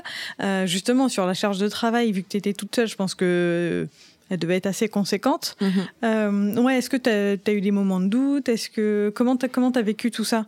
Bah, évidemment, il y a toujours des périodes de, de pic. Donc, euh, donc voilà. Euh, au début, j'ai vraiment, euh, enfin, j'ai aussi euh, eu la chance que mon manager à l'époque m'a pas shooté tous les sujets d'un mm. coup et vraiment a distillé ça un petit peu dans le dans le temps. donc, j'ai pu en prendre connaissance petit à petit. Et puis, enfin, je suis arrivée en mars et et enfin l'été, voilà, c'est le moment, c'est le summum. donc, c'est c'est hyper non, non, c'est compliqué de, de, prendre le recul. Euh, Est-ce que j'ai eu des moments de doute? Euh, Oui, certainement, parce que je crois qu'on en a, on en a mm. toujours, mais, mais, mais, mais pas tellement au final. Euh, pas tellement. Euh, très vite, on s'est rendu compte qu'il fallait que, que je, je, enfin, que l'équipe juridique euh, s'agrandisse aussi. donc, donc voilà. Et c'est ça le, le, plus dur aujourd'hui, c'est de réussir à, à structurer, trouver les bonnes personnes au bon moment. Euh, parce que ça va, ça va évidemment euh, tellement vite et, euh, et on grandit assez vite. Et puis on a, on a lancé une nouvelle activité, l'activité d'assurance. Hmm. en septembre de l'année dernière. Donc ça aussi, c'était un énorme chantier, gros challenge. Euh, et puis c'est une matière qui est hyper réglementée et, et, voilà. Et, donc c'est évident qu'aujourd'hui on a besoin d'un juriste spécialisé en droit des assurances. D'ailleurs, si s'il nous écoute, juriste, si tu nous écoutes. Exactement. L'offre est disponible. Ouais, tu, recrutes un juriste en droit des assurances, c'est ça? C'est des, des, stages euh, euh, euh, alors, juriste droit des assurances euh, qui, euh, enfin vraiment spécialisé. Nous, on, on, on lance une acti enfin on lance un produit de jeunes conducteurs. L'idée, c'est vraiment d'accompagner nos nos candidats euh, du début à la fin, c'est-à-dire euh, ils passent leur code, euh, ensuite ils passent la conduite avec Ornicar et ensuite on les accompagne pour trouver leur, enfin obtenir leur première assurance parce que c'est pas toujours facile en tant que, que jeune conducteur. Hein, donc donc voilà. Et puis c'est vraiment l'idée de de, de de, de les accompagner, d'avoir une offre un peu 360 et et et puis de, enfin tout ça c'est aussi dans dans un esprit évidemment de rendre nos routes plus sécures donc, euh, donc voilà. Mais pour en revenir à l'assurance, euh, oui, donc quelqu'un qui euh, qui connaît vraiment la réglementation de l'assurance sur le bout des doigts. Aujourd'hui, on fait on fait de la, distribution. On, souhaitera évidemment faire évoluer cette cette offre et voilà. Donc donc ouais, c'est évidemment si quelqu'un a, l'expérience aussi dans dans une assurance qui, enfin chez un assureur qui qui est un peu digitalisé, parce que c'est c'est ce qu'on essaye d'offrir aussi aussi bien pour la conduite que pour l'assurance, euh, une offre un peu digitalisée. Et, donc, si je comprends bien, vous, êtes enfin courtier en quelque sorte? Enfin, Alors voilà, on a un statut de, de, courtier, enfin de, de. MIA euh, à la base et, et aujourd'hui de courtier, mais mais en pratique, on est, enfin, on n'a pas encore internaliser euh, euh, toute la gestion des contrats et tout ça. Ok. Et, et euh, donc tu recrutes une personne en plus, deux personnes, trois personnes, quatre oh personnes, cinq, 500, 200, 300 ah, D'ici la fin de l'année, on sera à 20, je pense. non, alors, ouais, une personne en droit des assurances, un compliance officer. Ok. une personne en, je pense, en corporate très rapidement aussi. Euh, parce qu'on a le, le, la vocation à s'internationaliser là cette, cette année. C'est une des, un des objectifs principaux. Donc, euh, donc vraiment, euh, c'est ça, ce sera, ce sera intéressant. Et puis, et puis, je pense que, enfin là aujourd'hui, on est deux.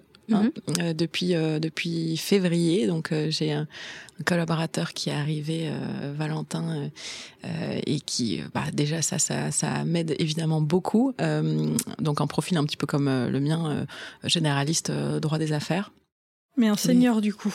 Euh, que qu'on cherche ou qui Non, qui lui son profil. Non, il a euh, 5 ans d'expérience. Ouais, d'accord. Ouais. Oui, et euh, je pense qu'effectivement c'est un peu le minimum, hein, même pour les autres euh, profils euh, qu'on recrute.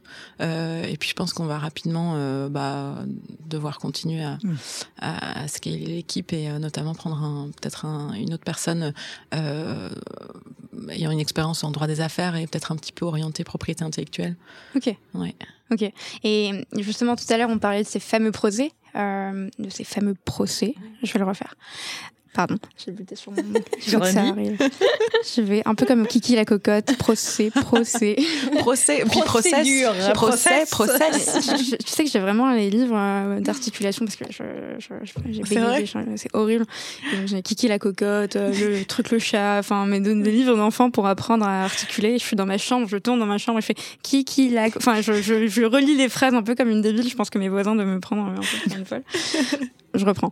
Euh, j'ai écouté l'épisode euh, il y a quelques, quelques mois euh, sur Growth Makers euh, du CMO, directeur marketing d'Ornicar.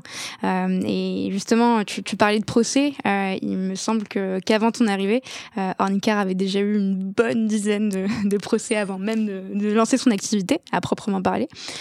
Ce qui en fait doit être particulièrement lourd, je pense, pour, pour une start-up sans juriste euh, et sans service euh, contentieux DG. Donc j'imagine, comme tu le disais, vous étiez euh, accompagné par, par des avocats. Euh, et les équipes fondatrices, à mon avis, doivent, enfin, ont dû faire preuve d'une énorme résilience à ce moment-là parce que ça doit être hyper compliqué de se lancer et d'avoir tout un, enfin, tout, tout un euh, pas lobby en quelque sorte, mais toute une organisation euh, contre soi et qui, euh, qui mène des, des, actions, qui saisit la justice. Ça y est, on peut le placer. On saisit un tribunal, on ne saisit pas la justice.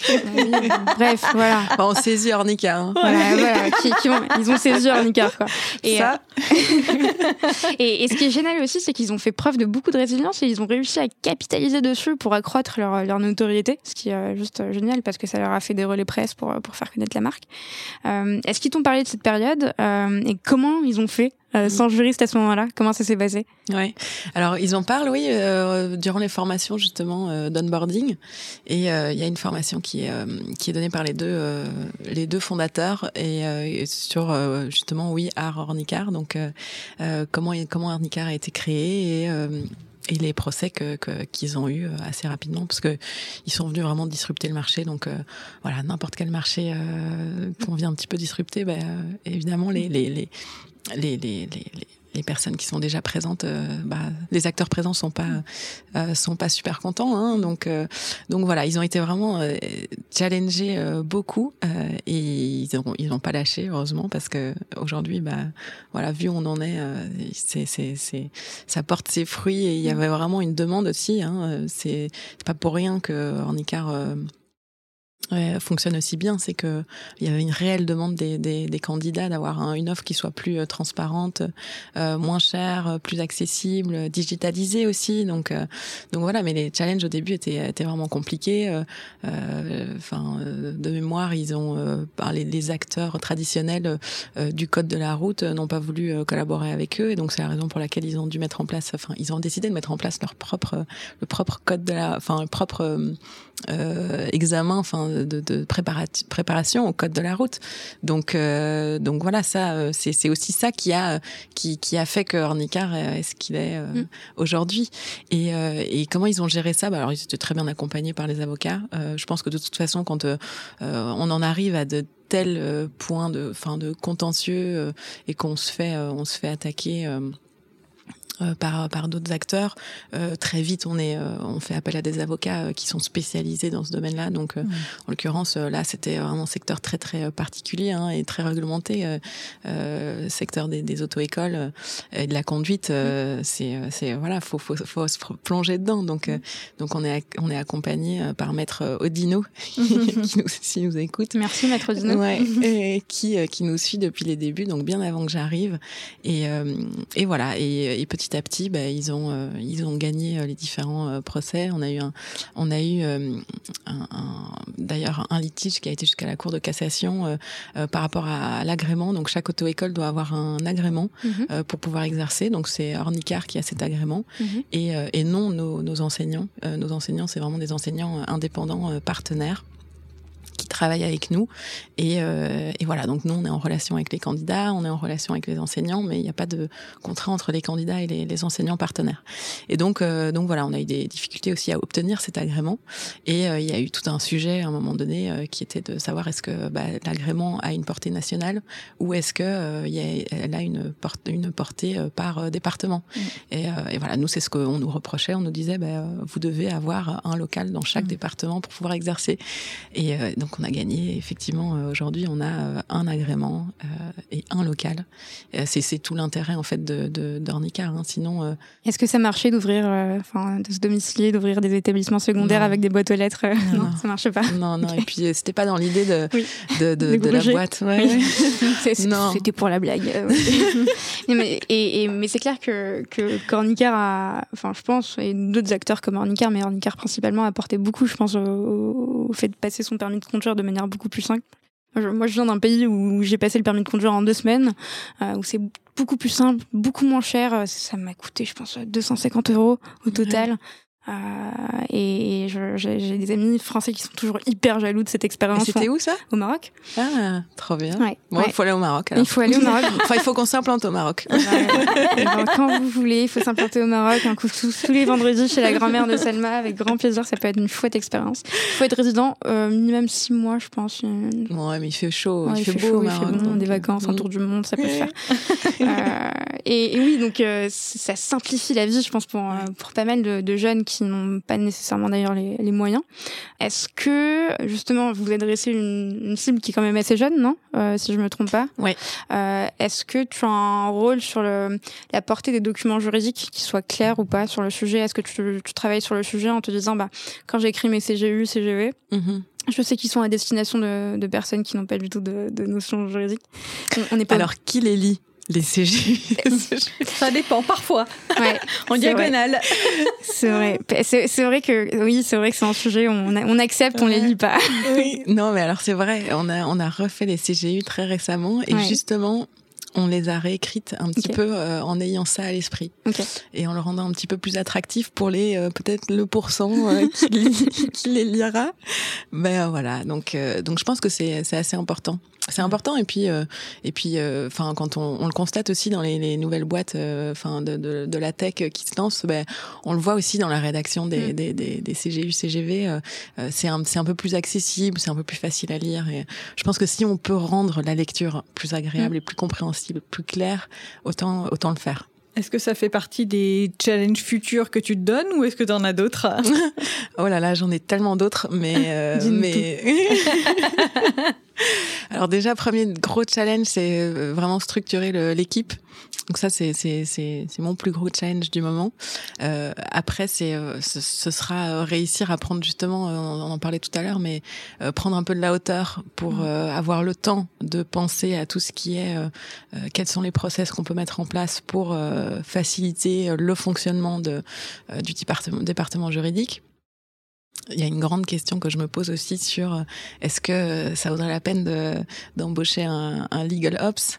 Parce que mm. c'est euh, c'est voilà on en entend de plus en plus parler euh, et, et c'est vrai que ça, ça prend du temps hein, mettre en place des process il faut faut avoir le temps de, de d'y penser de les rédiger de les communiquer enfin voilà donc de les faire accepter exactement ouais ouais, ouais. et puis c'est enfin voilà c'est je, je me dis que ça c'est peut-être que c'est le travail d'une personne et pas le mien.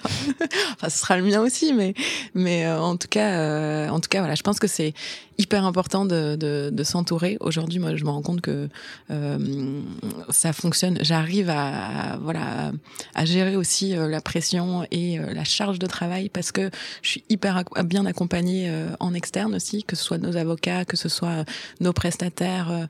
voilà, il faut. C'est très important de choisir les bons outils et on, on pourra y revenir tout à l'heure, mais voilà, donc le, le, challenge, ça va être, euh, euh ça va être vraiment euh, l'assurance, euh, l'internationalisation avec tout ce qui va avec, et puis et puis bah oui, hein, réussir à manager toute cette cette équipe. C'est déjà pas mal. Hein ouais, c'est déjà pas mal. C'est déjà pas mal. Ouais.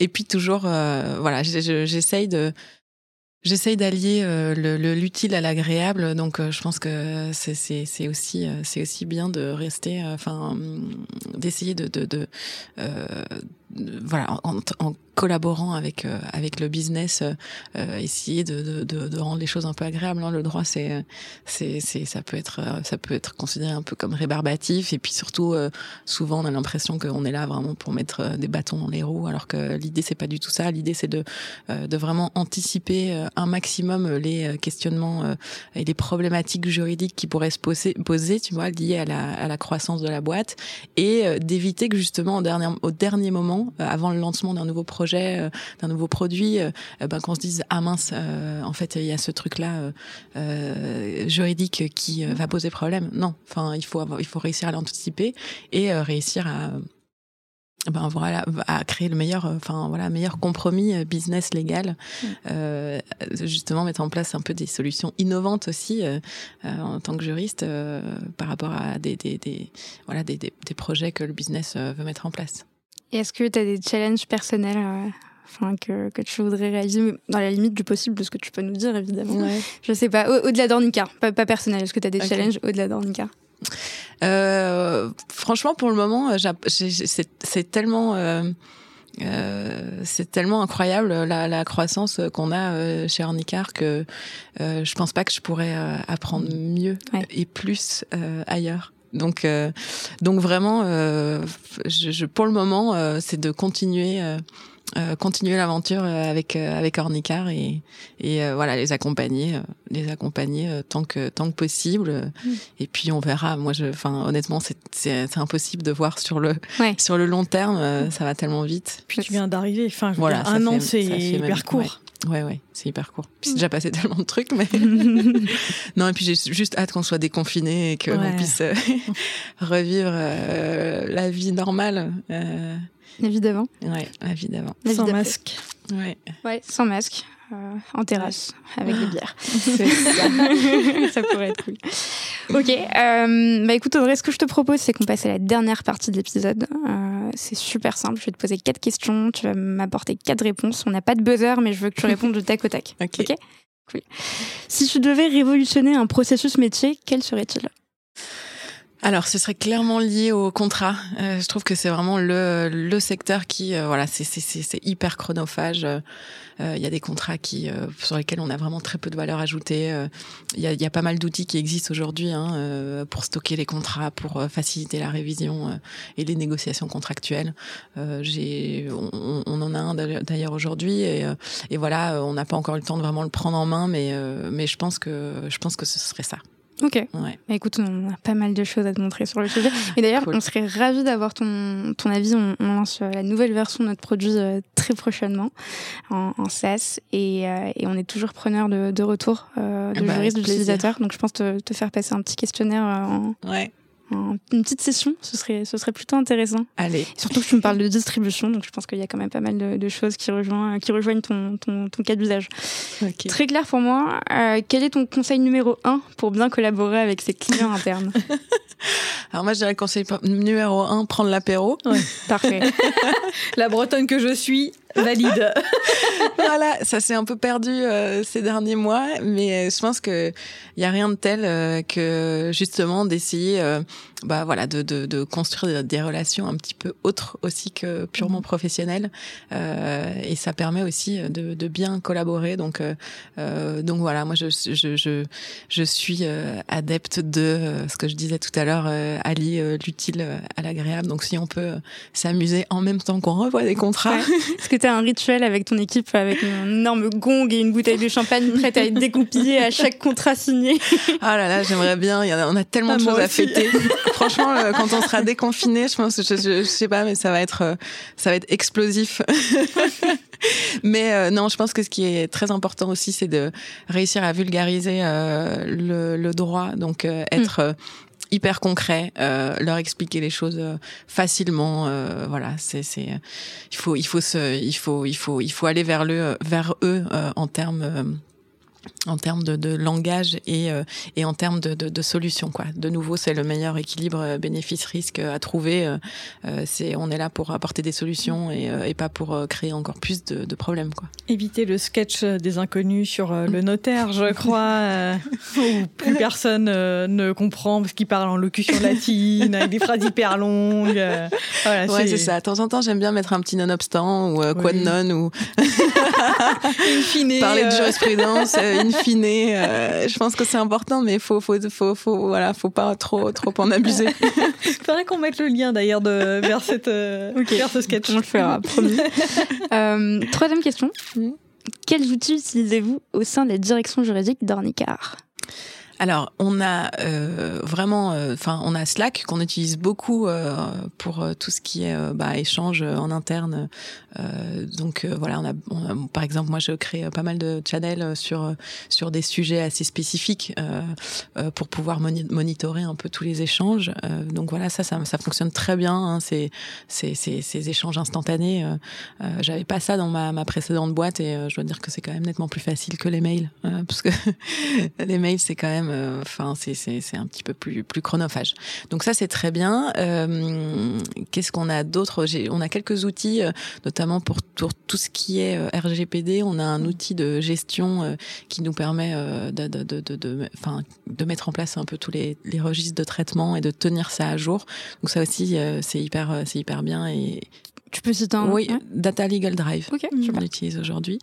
Et, euh, et, euh, et, voilà. Et ça aussi, euh, euh l'idée c'est euh, de pas devoir faire un audit tous les euh, x x années et, et, voilà de mettre ce, ce, ce, truc à jour, enfin ce, ce logiciel à jour mm. très régulièrement mm-hmm. pour pour que voilà ce, le, nos registres soient toujours soient toujours en enfin à jour. Ouais.